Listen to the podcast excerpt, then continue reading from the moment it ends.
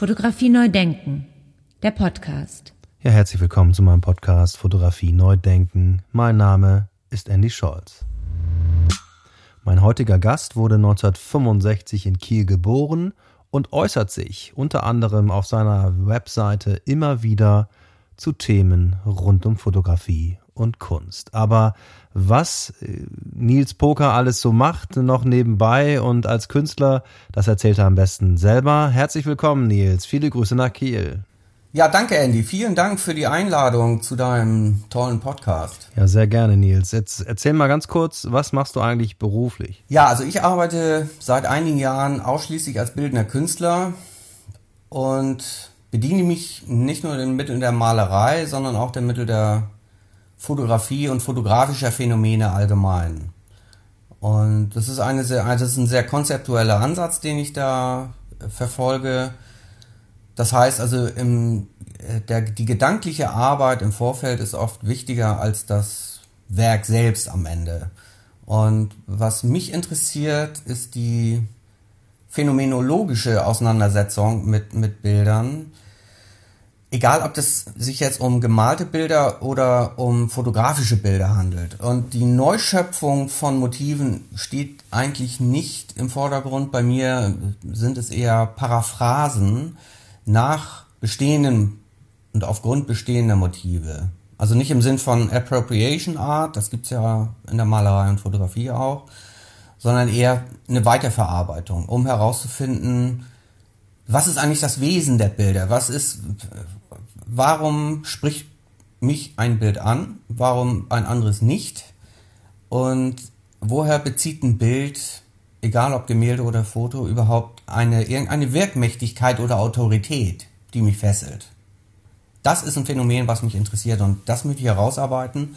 Und da verarbeite ich diese Bilder in Serien von Variationen oder Reproduktionen um zu versuchen, da eine Antwort zu finden. Ja, vielen Dank. Schon mal sehr konkret auf deine eigene Arbeit eingegangen. Jetzt nochmal nachgefragt, äh, hast du eine Ausbildung gemacht? Hast du studiert?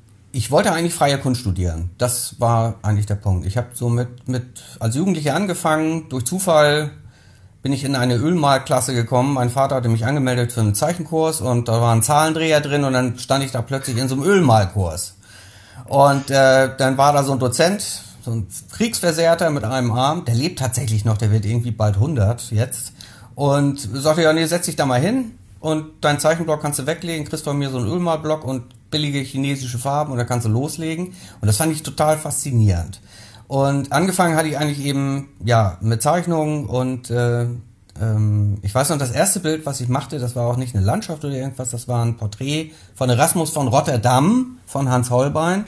Das war im äh, das war ein Profil, das ist ein Profilbild und ähm, das war in einem, äh, so in einem Buchband und das fand ich richtig klasse, das hing also jahrelang in meinem Jugendzimmer und gut, und dann nach dem Abitur und Zivildienst dachte ich dann so, jetzt willst du unbedingt freie Malerei studieren und dann habe ich zwei Mappen gemacht, eine, ne, eigentlich drei Mappen, eine sehr gute, eine mittelgute und eine Schrottmappe und mit der sehr guten Mappe bin ich zur Prüfung gekommen, bin aber durchgerauscht, weil die meinen, ja, ich hätte die meisten Sachen ja wohl irgendwie in der Schule gemacht. Das war eher so ein expressionistischer Stil der Hochschule. Bei der, bei der mittelguten, die, da ist die Mappe gar nicht durchgegangen. Und bei der ganz miesen Mappe, die ist durchgegangen und ich wurde zur Prüfung eingeladen. Und dann ist die Prüfung in meinen Augen so dermaßen in die Hose gegangen. Kannst du was rausschneiden? Ähm, dass ich dachte, ja, da, das ist jetzt gelaufen. So, und die waren total begeistert und ich kriegte den Studienplatz und noch im Zug zurück habe ich beschlossen, nee, das kann es jetzt nicht sein. Äh, dann, irgendwo fehlten da die, die Parameter der Bewertung und äh, ähm, also wenn ich das nicht begreife, dass es nicht klappt, dann äh, kann da irgendwas nicht stimmen. Und das war natürlich auch eine, eine naive Einstellung, eine junge, naive Einstellung zur Qualität von Kunst. Wie wird Kunst bemessen? Das war mir damals einfach nicht klar als Junge von einem kleinen Ort an der Ostsee. Ne? Ich bin dann in die Restaurierung gegangen, Gemälderestaurierung. Und das war dann schon sehr interessant. Und das, aber nach einigen Jahren merkte ich gut, das ist eigentlich auch nicht so das Richtige. Für mich ist es halt nicht kreativ. Es ist viel Theorie und auch viel Praxis, aber man arbeitet an Bildern und man arbeitet auch an, an, äh, Phänomen, an, am Bild als Phänomen, das war schon interessant, aber es war halt nicht kreativ, überhaupt nicht kreativ. Dann habe ich beschlossen, so, jetzt versuchst du nochmal Kommunikationsdesign. Und dann habe ich eine Mappe abgegeben, habe eine, hat man mir gesagt, also beste Prüfung gemacht sogar. Und, aber das war dann, da kam was anderes dazu. Äh, ich hatte halt mit dem Nimbus des, des künstlerischen, ja, die Künstler. Das waren fünf Männer, die denn da saßen. Ne? Keine Frau logischerweise, also die Hälfte der Studentinnen äh, waren, waren junge Frauen, aber natürlich, äh, die was zu sagen hatten, dort war halt immer noch so eine schöne maskuline Nummer da im Raum. Und, äh, und es gehört ja dazu im Kunstbereich, dass man erstmal Resilienz aufbaut. Das heißt, man macht die Leute erstmal fertig. Und da merke ich, ich habe einfach zu viel gemacht. Ich war in der Restaurierung stellvertretender Werkstattleiter und dachte, was mache ich eigentlich hier? Warum äh, wird, ne, wenn das alles so klasse ist, was ich hier abgeliefert habe, äh, wieso werde ich hier runtergeputzt bei jedem Bild, was ich hier erklären soll? Ja. Und äh, dann habe ich beschlossen, und diese, diese, diese, das war immer noch dieser Genie-Mythos zusammen mit so einer toxischen Maskulinität eben, das kann man wirklich sagen. Und dann habe ich beschlossen, nee, das machst du jetzt auch nicht. Und habe dann stattdessen einen Studienplatz für Werbewirtschaft, Werbewirtschaft in Pforzheim angenommen. Und das war natürlich nur total das Falsche. Und das habe ich aber auch dann auch ziemlich schnell gemerkt. Äh, dann habe ich beschlossen, was machst du jetzt? Und ich habe in der Restaurierungszeit Gemälde kopiert. Also ich habe äh, bin da durch Zufall rangekommen. Ich konnte ja malen.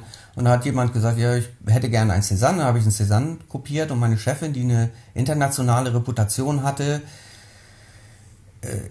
USA, Prado, Madrid und solche Sachen, die ist eigentlich nur über die Liebe, über ihren Ehemann nach Deutschland gekommen, sonst wäre die nie hierher gekommen. Und die hat gesagt, Mensch, da bleib mal dran, da hast du wirklich Talent und mach das mal weiter und da kannst du nebenbei was verdienen. Und das war auch ein guter Verdienst. Ich dachte immer, das wäre illegal, man darf nicht einfach irgendwas kopieren. Ja, man darf Originale kopieren, man muss nur Kopie drunter schreiben. In dem Moment, wo ich äh, die Signatur des echten Künstlers drunter setze, ist es eine Urkundenfälschung. Und darum wurden auch alle Fälscher, die kriegte man eigentlich auch nur ran wegen Urkundenfälschung. Das ist eigentlich dann der Straftatbestand. Natürlich gab es auch so ganz windige Anfragen, ob ich dann, das war dann später, ich bin dann, wie gesagt, als Kopist habe ich gearbeitet und da gab es dann auch mal Sachen, dass dann Leute sagen, ja, können Sie das auch irgendwie patinieren, können Sie es auch auf alt machen und da habe ich dann auch schon manchmal gesagt, nein, mache ich nicht. Oder ich habe das Wort Kopie mit Bleiweiß auf die Leinwand geschrieben äh, und gesagt, ja, also wenn jemand das einfach nur durch einen Röntgenapparat jagt, dann steht da ganz groß in Weiß auf dem Bild Kopie. Und äh, da, da hatten sich dann auch einige windige Anfragen auch schnell erledigt. Und das ist eine ganz legale Geschichte. Also man darf das machen. In einigen Ländern darf man das nicht in Originalgröße machen. Und äh, es kam aber natürlich nicht die Aufträge, die ich mir dann so gewünscht hatte. Und da gab es ein Schlüsselerlebnis während der Zeit des Kopierens. Ich hatte äh, schon fürs, fürs Adlon Hotel, die hatte ich einfach angeschrieben, weil ich wusste ja, die bauen das, vielleicht brauchen die, vielleicht möchten die auch Gemälde aus der Zeit haben. Und das wollten sie zwar nicht, aber tatsächlich bekam ich den Auftrag dort für ein paar große Gemälde, unter anderem für die Präsidentensuite. Das war natürlich eine tolle Referenz.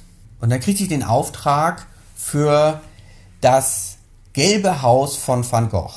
So. Und dieses gelbe Haus, da hatte ich mir einen Kunstdruck geholt, von dem ich dachte, ja, das ist eine gute Reproduktionsfotografie aus dem Museum. Das kostete auch einiges. Und dann, ja, habe ich die Kopie gemacht. Der Kunde kam an, hat das Bild abgeholt, war begeistert, fuhr zurück.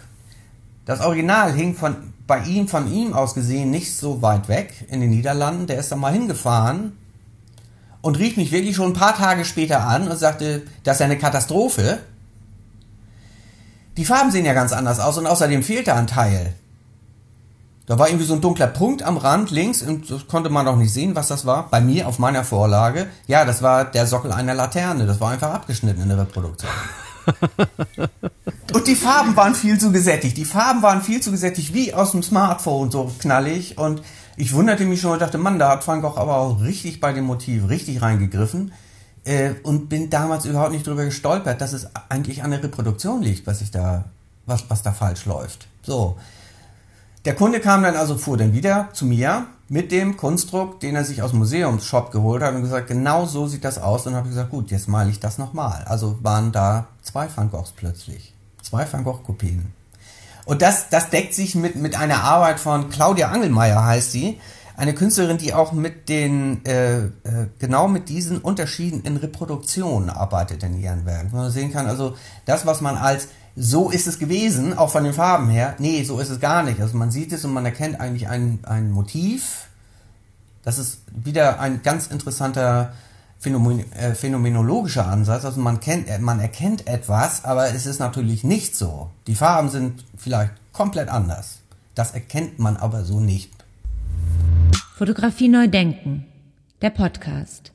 Das war dann ein Bereich und später habe ich dann das zweite Hobby zum Beruf, das dann aktuelle Hobby zum Beruf gemacht, um mich selbst irgendwie zu vermarkten, habe ich Internet, habe ich meine Sachen äh, irgendwie ins Internet gebracht. Und das war eine spannende Geschichte. Man darf ja auch nicht vergessen, Ende der 90er Jahre war Internet so eine Wildwest-Geschichte. Ja, also das Schnellste, was man irgendwie hatte, war irgendwie ISDN und äh, oder Zweikanal ISDN, das war dann schon ganz weit vorne. Und man baute seine Internetseiten und es gab auch viel Freiheit und es war eigentlich eine sehr kreative Geschichte. Und als es dann mit den Kopien auch wieder weniger wurde, ich hatte dann 1999 noch den Auftrag für die MS Europa, das, das äh, ja, den Luxusliner von der Hapag Lloyd, äh, dort auch noch große Gemälde ähm, zu liefern, Wandgemälde, und das war auch ein richtig üppiges Budget. Ähm, damals wurde noch viel Geld dafür bezahlt. Dann dachte ich, okay, jetzt kriegte ich dann Aufträge für Internetseiten parallel. Dass also bekannte Freunde, plötzlich auch Agenturen auf mich zukamen und so bin ich dann in diese Branche gekommen. Ja, und im Vorgespräch hast du mir dann schon auch schon so ein bisschen verraten, dass du fast, fast Multimillionär geworden wärst. Ja, ich bin fast, genau. Als ich nach Helsinki fuhr, um da das Projekt äh, durchzuziehen, habe ich mir eine Digitalkamera gekauft. Ganz bewusst. Ich hatte überlegt, was, äh, wie dokumentiere ich das eigentlich? Soll ich da meine Minolta Analogkamera mitnehmen?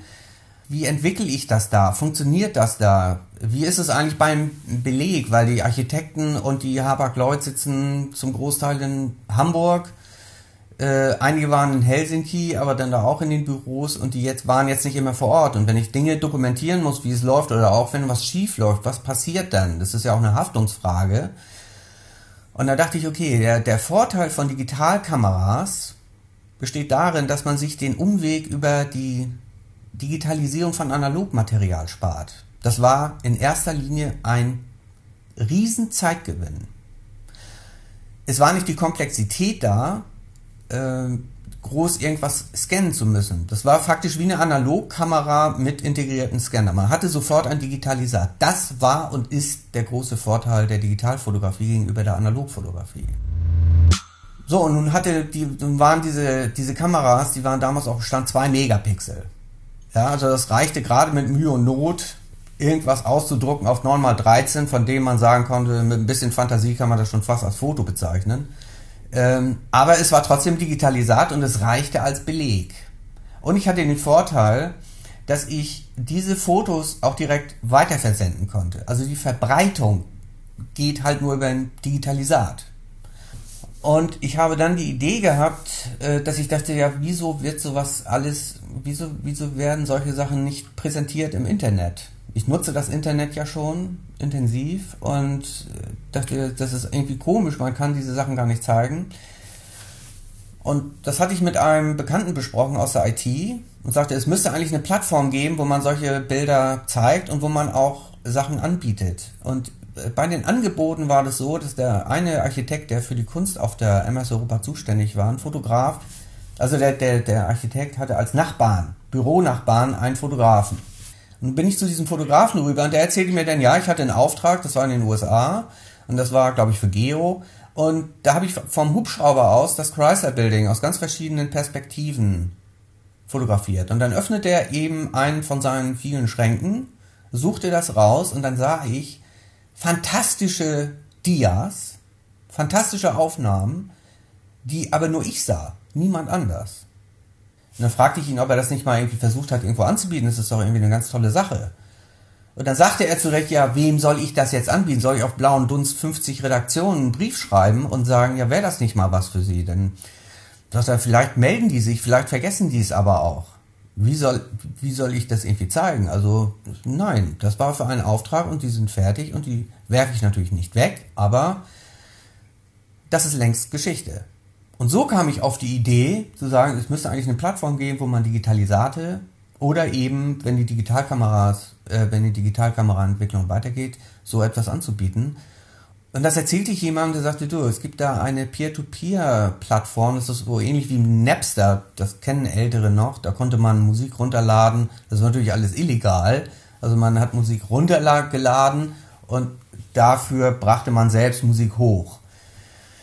Und das war eine Katastrophe für die Musikindustrie, die halt äh, bei denen die ganzen Distributionswege sowieso schon langsam den Bach runtergingen. Und äh, der Punkt war aber, das war schon ein Sharing, es war schon ein Teilen. Also das, was heute Kulturtechnik ist, völlig normal jeden Tag, das begann mit solchen Plattformen, mit solchen Sharing-Plattformen. Und die hatten vor, das war ein Unternehmen, was gerade von Burda Digital betreut wurde. Es war halt die Dotcom-Zeit und ähm, die wollten ein System machen, dass man eben so eine Software mit einer Peer-to-Peer-Lösung mit Bezahlsystem und Micropayment. Micropayment, das, was wir heute als Standard haben, Pay per Download, das gab es vorher gar nicht. Also man mhm. kaufte halt größere Konvolute. So. Und dann habe ich das präsentiert und dann habe ich ein, ja, ein Businessmodell entwickelt und habe das in München präsentiert und die waren so begeistert davon, dass sie sagten, ja, das machen wir, das bauen wir mit rein. Ja, du bist aber dann ja gescheitert. Also du bist ja heute leider kein Multimillionär. Ja, ich bin dann doch gerade knapp nicht Multimillionär geworden oder Milliardär.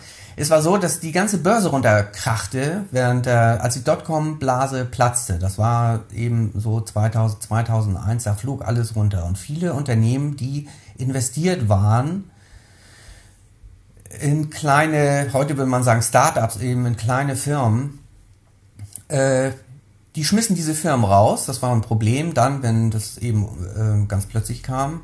Und einige, wie dieses Unternehmen, die gingen faktisch, die flüchteten faktisch direkt. Also die haben ihre Koffer gepackt und haben gesagt, nee, dann machen wir lieber unser eigenes Ding wie bisher weiter und sind auch nicht abhängig von einem großen Konzern. Da ich ein Non-Disclosure Agreement unterschrieben hatte und die auch, also wir waren alle an NDAs gebunden, konnte ich nicht auch einfach sagen, das ist eine tolle Idee, was ihr da gemacht habt. Damit gehe ich jetzt zu irgendeiner anderen Firma und die programmieren mir das. Also, das war dann gelaufen und in dem Moment war diese ganze Geschichte perdu. Ein Jahr später begann iStock Photo als erste Stockfotografiefirma tatsächlich mit einem Micropayment-System. Es waren die ersten. Flickr kam erst 2004, ja, und Insta 2010. Also das war weit voraus, aber äh, es hat eben leider nicht geklappt. Ja, jetzt gehen wir nochmal in deine eigene Arbeit zurück, ähm, die du jetzt machst. Äh, würdest du sagen, du arbeitest mit Fotografie oder fotografischen Bildern? Fotografie ist ein Begriff, der ist in unser kulturelles Gedächtnis eingegangen, aber Wolfgang Ulrich hat das hier im Podcast ja gesagt, man könnte das ja äh, anders benennen. Also Fotografie mit PH ist also die, die alte Fotografie und die analoge Fotografie und mit F geschrieben wäre es die neue Fotografie. Das ist natürlich auch eine charmante Idee.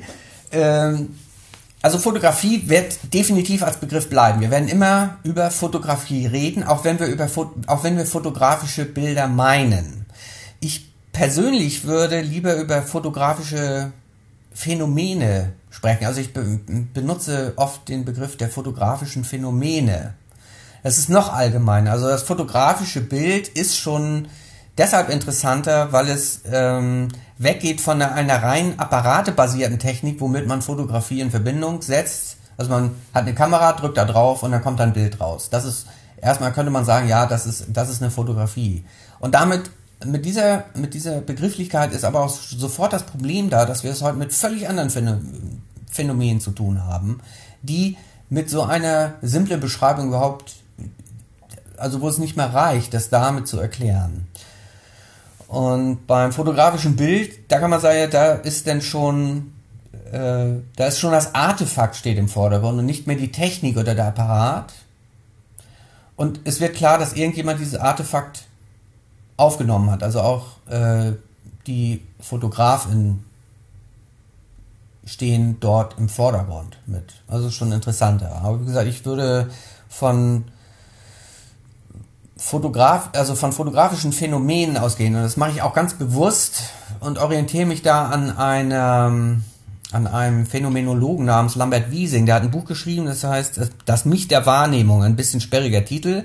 Aber da geht es darum, in der Erkenntnistheorie wird ja auch immer diskutiert, sieht man jetzt ein Phänomen vom äh, Wahrgenommenen her? Also redet man jetzt über das, was beispielsweise auf der Fotografie zu sehen ist, auf einem fotografischen Bild? Und andere sagen ja, man muss es vom Wahrnehmenden sehen, also neuro, reine neurophysiologische Geschichten oder so etwas. Und Lambert Wiesing hat gesagt, man kann das auch, man kann auch einen dritten Weg nehmen, also einen ganz anderen, einen ganz anderen äh, äh, Abzweiger vorher, indem man sagt, wir nehmen die Wahrnehmung erstmal als Wahrnehmung und sagen, dass das was was wird da wahrgenommen, nicht äh, im Vordergrund steht, sondern die Wahrnehmung selbst die Wahrnehmung selbst, man sagt, man nimmt etwas wahr. Und jetzt könnte man zum Beispiel sagen, ja, sind CGI-Bilder Fotografie oder fotografische Bilder? Diese Diskussion hast du ja auch schon im Podcast ein paar Mal gehabt. Darüber kann man wirklich diskutieren. Umgebung in 3D, Computeranimation. Hat das was mit Fotografie zu tun? Die sind ja komplett entstanden, es ist komplett virtuell entstanden. Da ist kein Fotoapparat mehr dabei. Und ähm, also kein Einsatz eines Fotoapparats. Ähm, dann kann man sagen, ja, Adrian Sauers aktuelle Ziegelstein-Serie zum Beispiel auch. Das ist, das ist die Fotografie, die Fotografie als Technik eine Basis, aber es sind keine Fotografien. Sie sehen so aus, aber es ist keine Fotografie.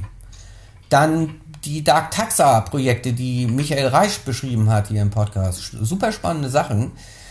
Ähm, sind für mich trotzdem fotografische Phänomene, auch wenn nicht ein Fotoapparat zum Einsatz kommt.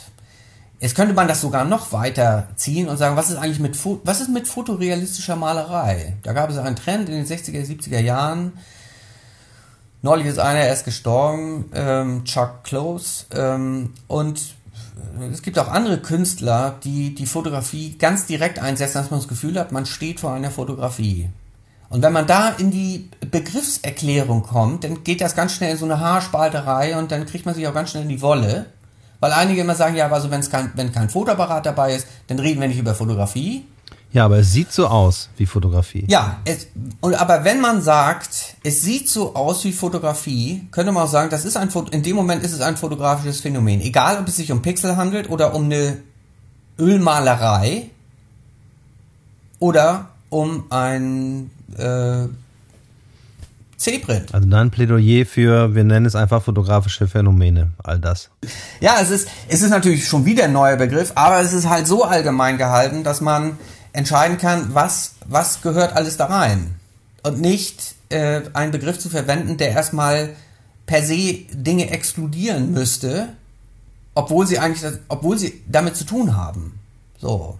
Es gibt in der Kunst, werden solche Diskussionen zum Beispiel überhaupt nicht geführt. Also wenn man sagt, ja, das ist Kunst, egal, ja, egal was es ist, eine Installation oder eine Performance oder ein Gemälde, da wird nicht gesagt, ja, ja, das ist jetzt aber nicht Kunst, weil Kunst, da muss also schon irgendwie der Künstler mit einem, wie in der bildenden Kunst, mit Pinsel oder mit irgendwas, mit Farbe rumschmieren. Das ist schon, das ist schon vor 100 Jahren perdu.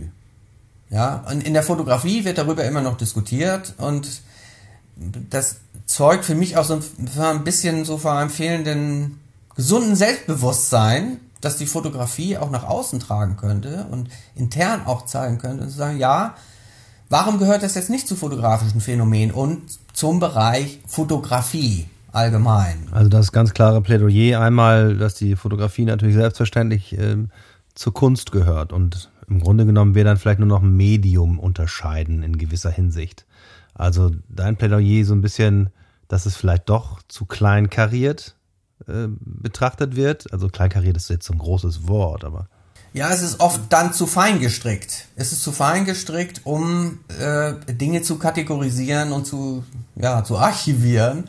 Äh, das ist gar nicht möglich. Es ändert sich, es ändern sich sowieso Techniken und in der, genauso in der, in, in, bei fotografischen Phänomenen, da kommt immer irgendetwas dazu und das ist auch nicht schlimm.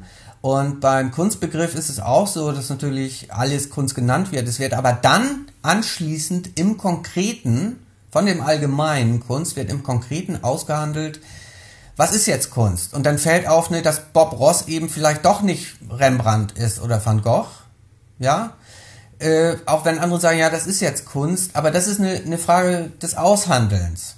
Ja, oder, oder beim, beim Volkshochschulkurs auf Hallig-Hoge ist halt eine Ausstellung und das ist jetzt nicht unbedingt museumsreif, aber es wird eben ausgehandelt. Aber grundsätzlich gilt das alles als erstmal als Kunst. Und äh, das meine ich auch gar nicht so despektierlich, sondern tatsächlich kann man eben sagen, es gibt ja auch im, im Kunstbereich die Auseinandersetzung mit populärer, äh, mit populären Phänomenen. Warum nicht? Und das gibt es eben auch in der Fotografie. Ja, also der, der Hobbyfotograf oder der Amateurfotograf, der äh, seine Familienfeier macht, ja, man kann auch sagen, ja, das ist die Grundlage von William Eggleston. Der hat im Grunde genommen aus so etwas Kunst gemacht oder seine Fotografie. Ja? Stephen Shaw. Auf, in der Ausstellung würde man, wenn man sich mit Fotografie nicht auskennt, vielleicht nicht den Unterschied sehen zu irgendjemandem, der da mal mit seiner Kleinbildkamera in den 70ern im Urlaub irgendwie dem langweilig war und er ist im Gewerbegebiet rumgelaufen. Äh, aber der Ansatz ist halt völlig anderer. Und trotzdem ist es deshalb auch, man kann das auch nicht an Sujets festmachen. Oder an Techniken, auch nicht. Das würde ich so vertreten. Fotografie neu denken. Der Podcast. Ja, kommen wir mal zum Smartphone. Da müsste ja eigentlich, also wenn ich dich jetzt so richtig verstanden habe, äh, auch in diesem Gespräch hier, müsste ja entweder dein Herz da höher geschlagen haben oder eben nicht. Wie war das für dich, mit der, als das Smartphone kam? Beim Smartphone habe ich selbst überhaupt nicht das Potenzial erkannt. Das muss ich einfach mal so, ne, fällt mir fast schwer, aber nee, das habe ich tatsächlich anfangs nicht erkannt. Das war für mich eigentlich nur erstmal äh, wie, wie, wie, wie, wie vorher die Mobiltelefone und die hatten jetzt einfach eine bessere Kamera. Aber die Kameras hatten die ja auch schon vorher. Und der Punkt war eigentlich, dass das Smartphone anfangs einen vollständigen Browser hatte und dann kamen Apps dazu. So.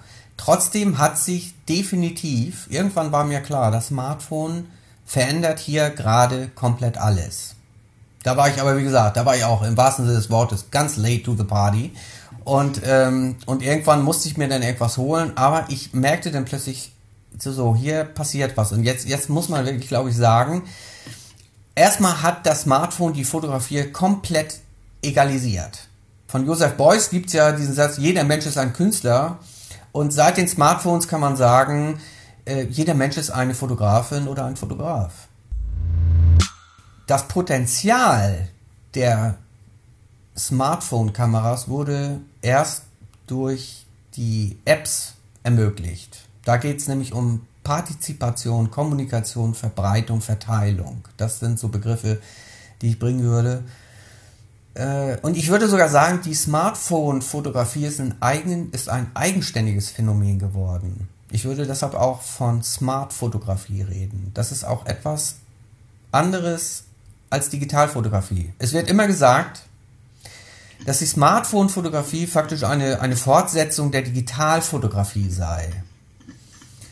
Ähm, die digitale Fotografie hat zwar den Faktor der Gleichzeitigkeit von fotografischem Akt und unmittelbarer Bildkontrolle gebracht, und man konnte auch plötzlich eine Vielzahl von Aufnahmen machen oder nur ein paar, man war nicht an diese 36 oder 24 Bilder gebunden. Aber es war eigentlich tatsächlich, was ich schon erwähnt hatte, der Wegfall des Umwegs von der Digitalisierung von analogem Material. Also es, es, es fehlte eigentlich nur ein Schritt. Ansonsten waren das anfangs die Digitalkameras, anfangs waren eigentlich umgebaute Kompaktkameras Und später kamen umgebaute Digital-Spiegelreflexkameras. Äh, also, also das, was man eben schon aus der analogen Zeit kannte. Der Punkt ist aber, dass bei der Smartphone-Fotografie ein völlig anderer Punkt dazu kam, nämlich die sofortige Verteilung. Man kann sich eine, man kann sich Smartphone-Fotografie nicht vorstellen, dass man für sich selbst ein Foto schießt und diese Kamera wieder weglegt äh, und diese Bilder zum Beispiel in die Drogerie bringt. Das ist nicht Sinn von Smartphone-Fotos. Sie werden sofort, unmittelbar, digital verbreitet. Sie werden geteilt. Was glaubst du denn, wo, wo führt das hin? Also wenn ich mir jetzt nochmal das vor Augen führe, dass die Kamerahersteller zum Beispiel jetzt nicht so smart in der Lage sind und, und, und auch nicht so smart unterwegs sind, dass ich das gleich hochladen kann. Was glaubst du, wo führt das dann hin? Ich glaube tatsächlich, dass das kommen wird, dass äh, zukünftig in der Digitalfotografie, in der apparatebasierten Digitalfotografie immer mehr dass es immer mehr Möglichkeiten gibt, direkt ins Internet einzuloggen. Ich glaube, Zeiss hatte mit so einer Z1 oder so heißt die, also da gibt, da ist dann auch irgendwie schon so, so eine Art Lightroom dabei. Also es wird Entwicklungen geben in der Digital, in der apparatebasierten Digitalfotografie, äh, die sich mehr auf die, mehr auf die professionellen Sachen stürzen werden. Die professionellen Anwender, die auch eben bereit sind, 3, 4, 5.000 Euro also für, für ein Body und dann nochmal 6000 Euro für, für das mega Superobjektiv äh, auszugeben bereit sind. Äh, aber beim Smartphone ist halt, du kriegst halt für 1000 Euro unter anderem eine super Kamera. Und das ist tatsächlich, das ist tatsächlich ein, ein, ein Dilemma, in dem die Kamerahersteller, glaube ich, stecken. Und deshalb konzentrieren sie sich darauf, dass es eben Möglichkeiten gibt der Postproduktion. Und in der Regel hast du sowas eben auf dem Rechner und dann brauchst du die Anbindung ans Smartphone nicht unbedingt und du brauchst und du und die Sachen sind auch nicht dafür gemacht, die Geräte, du fotografierst nicht, um sie direkt zu verbreiten. Das wird so gesagt. Aber ich glaube, das ändert sich auch mit einer Generation, für die das eine selbstverständlich ist, äh, Selbstverständlichkeit ist, nämlich als Kulturständig zu sagen, ein Foto, was ich mache, will ich sowohl bearbeiten können, als auch direkt teilen. Ich möchte es sofort mit meinen Freunden teilen, ich möchte es sofort auf meine Facebook-Seite packen oder bei Twitter teilen oder bei Instagram in meinen, meinen Feed packen. Ähm, bei den Smartphones durch die Kopplung einer Kamera an ganz viele verschiedene Apps. Also das ist alles eine softwarebasierte Geschichte. Das Fotografie, die Fotografie selbst, also der fotografische Akt, bei dem kann man sich fragen, wer macht denn tatsächlich das Foto? Ist es eigentlich die Kamera, beziehungsweise die Entwickler, die die Software geschrieben haben? Da haben die nicht eher einen Anspruch zu sagen, wir sind eigentlich die Fotografen. Und ihr, die ihr das Ding in der Hand habt, seid eigentlich nur Bediener, Funktionäre, Hilfsarbeiter, Hilfsarbeiter wie an einer Maschine, äh, die nicht wissen, wie diese Maschine funktioniert, aber Hauptsache ist das Ergebnis. Ähm, das heißt, dieses, dieser, dieser Kodak-Slogan, ähm, you press the button, we do the rest, ist definitiv, dieses Versprechen ist eingelöst worden durch die Smartphone-Fotografie. Fotografie neu denken, der Podcast. Nur die Masse, dass wenn wir über Bilderflut oder Datenströme, Bilder, äh, Bilderströme reden, das bezieht sich doch eher auf die sozialen Medien. Und äh, diese Verbindung Smartphone, soziale Medien, das ist eine, das ist äh, eine ganz enge Symbiose. Und deshalb könnte man eher sagen, dass die, die äh, Fotografie mit dem Smartphone oder Smartfotografie eine Fortsetzung von Polaroids ist mit anderen Mitteln. Also die Polaroid-Kamera brachte zwar miserable Fotos, aber es war eine Möglichkeit, auch das Artefakt, von dem auch völlig unklar ist, was den Werkcharakter angeht, ähm, da hat sich, da hat niemand gesagt, das ist jetzt irgendwie ein originaler Abzug oder sonst etwas. Es war eigentlich nur dazu da, das war eigentlich nur ein Träger für Interaktion und Kommunikation, nämlich diese Bilder zu teilen. Nur lokal begrenzt, eben auf einer Feier oder irgendwo in den 80ern. Ich kann mich erinnern, wenn irgendjemand eine Polaroid-Kamera dabei hatte, das war ja auch sauteuer, die Filme. Und man war froh, wenn, ne, oder die holten das mal eben von Mama und Papa, ohne dass sie das wussten. Und dann wurde da mal eben ein paar Polaroids geschossen.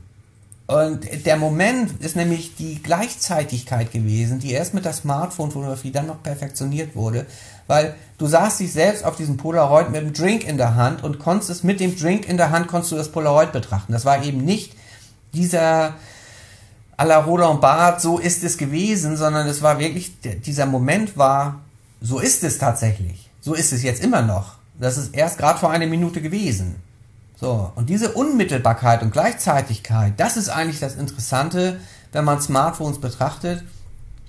Und ob man will oder nicht, auch in der, in der Familie sieht man also jemand, äh, Familienangehöriger, auch bei Älteren ist es so, die schießen das Foto mit dem Smartphone und die packen das Smartphone nicht weg. Nein, sie zeigen dir es auch sofort wie ein Polaroid. Ne? Guck mal, habe ich gemacht. Dann kannst du sagen, ja, weiß ich, weil ich stand ja gerade hier. Ne? Und äh, das ist also eine ganz, ganz besondere, das ist eine ganz besondere Situation und eben etwas, eben etwas völlig anders. Und in dem Moment werden diese ganzen Bilder äh, Teil einer ja gemeinschaftlichen Verbreitungspraxis. Das ist so ein Punkt und es bekommt schon fast ein, ein ähm, das Ganze bekommt schon fast einen Allmende-Charakter, also als ob es allgemeingut ist. Also natürlich ist es klar, es gibt äh, Urheber, jemand, der dieses Foto geschossen hat. Nur ist es irgendwie sofort im Besitz von ganz vielen oder im Besitz von allen. Und äh, das ist auch für mich ein ganz, äh, eine ganz interessante Beobachtung gewesen, dass man nicht mehr sagen kann, ja, das ist jetzt hier wie das Original an der Wand in einem Museum, sondern es ist eher ein äh, der Teil der Teil eines großen Datenstroms, der Teil eines großen kulturellen Gedächtnisses, was uns irgendwie allen gehört. Ja, wunderbarer Gedanke, das kulturelle Gedächtnis. Wenn das denn so ist, müssen wir das dann nicht auch an die nächste Generation weitergeben? Also das ist jetzt meine abschließende Frage auch immer in meinem Podcast. Müssen wir das dann an unsere Kinder und an Heranwachsende vielleicht ein bisschen mehr vermitteln? Wenn man damit groß wird, ist das natürlich so, wenn man mit dieser Masse, mit, dieser, mit diesem Datenstrom an, an fotografischen Bildern aufwächst, kommt da natürlich auch schon eine gewisse Kompetenz rein. Ich glaube nicht, dass man jetzt wirklich alles beibringen muss. Es gibt aber Dinge, die, die haben sich geändert. Ein Punkt ist beispielsweise, dass es, das kennst du auch noch, dass es so gewisse Verhaltensregeln gibt. Also ganz kategorischer Imperativ auf kleinbürgerliches Niveau runtergebrochen. Also es gibt Dinge, die, die lässt man und es gibt andere Dinge, die sind gut und es gibt Dinge, die gehören sich auch nicht. So. Der Punkt ist, dass das alles im privaten Bereich galt, der nicht äh, öffentlich wurde. Und äh, es wurde schon sehr genau selektiert, was in die Öffentlichkeit gelangte. Und das hat sich natürlich komplett geändert. Das heißt, wenn es eine, eine Prügelei auf dem Schulhof gibt und wenn Sartre recht hat, die Hölle, das sind die anderen, äh, dann blieb das früher im Bereich des Schulhofes oder es gab, es gab auch schöne Erlebnisse, auch Feiern und es wurde irgendwas, äh, jemand hat, ein, wie gesagt, ein Polaroid geschossen und es blieb trotzdem immer noch ein singuläres materiales Artefakt. So. Und heute wird das aufgenommen und geht dann durch alle sozialen Netzwerke. Das ist ein Phänomen, was erst faktisch mit den Smartphones aufgenommen wird. Auch äh, Mobbing und äh, ganz, ganz furchtbare Entwicklung. Also sowohl im Guten wie im Bösen ist dieser Weg vom Privaten ins Öffentliche eine gefährliche Geschichte. Und wenn man damit groß wird, weil es eine Kulturtechnik ist, mit Smartphones so etwas eben zu machen, dann wäre es vermessen von Jugendlichen zu verlangen, dass sie das reflektieren können, dass sie antizipieren können, welche Folgen, Folgen das haben könnte. Das ist ein Bereich, das geht also eher in den Bereich der ja, Medienethik. Wie geht man damit um? Gibt es auch die Notwendigkeit und die Sinnhaftigkeit, ähm, das Barton Bock nannte das mal Handeln äh, des Unterlassens, also Unterlassen als Handlung. Unterlassen als Handlung, Dinge einfach zu lassen. Ja, also nicht jetzt hier alles zu dokumentieren, wenn jetzt jemand da auf dem Schulhof verprügelt wird. Und die, äh, das Bewusstsein darüber, das muss man, glaube ich, vermitteln. Ich glaube, es ist vor allen Dingen auch wichtig, dass die, dass das soziale Umfeld, dass auch die Eltern das begreifen, dass es hier ein völlig neues Phänomen gibt. Denn so wie wir jetzt darüber reden, ist es, glaube ich, noch nicht mal im Bereich der Fotografen oder im Bereich der, der ja, Bildwissenschaft, Kunstwissenschaft irgendwie klar, was das, was das Smartphone jetzt irgendwie bedeutet. Ich glaube, das ähm, gilt immer noch als ja eine Art Digitalkamera. Also eigentlich ist das jetzt Teil dieser Digitalmoderne, aber es ist eben doch etwas völlig Neues für mich. Das ist, ich glaube, das ist wirklich ein ganz neues Phänomen. Und die Schere wird auch weiter auseinandergehen zwischen im, äh, der, der, der Fotografie und dem, was mit dem Smartphone passiert. Die Apps gehen weiter, das ist, wir stehen da ja erst am Anfang. Das ist, wir müssen uns ja nicht vorstellen, dass wir da auf dem Höhepunkt sind. Es gibt jetzt das Buch äh, Gesichtserkennung, das ist ja auch erschienen in, in, dem, in der Reihe Digitale Bildkulturen von äh, Wolfgang Ulrich und Anne-Kathrin Koht. Und dieses Buch von Roland Meyer, das ist wirklich auch zu empfehlen, um zu sehen, was ist eigentlich risky dran? Wir sehen das jetzt ja gerade in Afghanistan durch die Übernahme der Taliban, dass die plötzlich da diese Gesichtserkennungsgeschichten, die vorher von den Amerikanern eingeführt wurden, dass sie das faktisch übernommen haben und können so Menschen identifizieren, die dann in Lebensgefahr sind, die vielleicht vorher noch untertauchen konnten. Und das ist, glaube ich, ganz wichtig, tatsächlich darauf äh, Kinder hinzuweisen, also ja, Kinder und Jugendliche schon sehr früh hinzuweisen, weil da das, das, das kann man nicht erwarten, dass sie das, ähm, äh, dass sie das überschauen, weil ich glaube, selbst so wie wir uns unterhalten, dass es auch nicht im, im Bewusstsein eines jeden Menschen, eines jeden Erwachsenen Fotografie neu denken. Ja, lieber Nils, vielen herzlichen Dank für die erfrischenden Gedanken und alles Gute. Viele Grüße nach Kiel. Ja, vielen Dank, Andy. Das war sehr nett und hat mich sehr gefreut. Tschüss. Ja, und wer tiefer in die Welt von Nils Poker eintauchen will, der kann das tun unter www.nils-poker.de. All diese Informationen sind wie gewohnt in den sogenannten Show Notes für euch zum Anklicken zusammengefasst. Da bleibt mir nur noch zu sagen, herzlichen Dank fürs Zuhören auf Wiederhören, gesund bleiben da draußen und bis zum nächsten Mal. Ciao, ciao.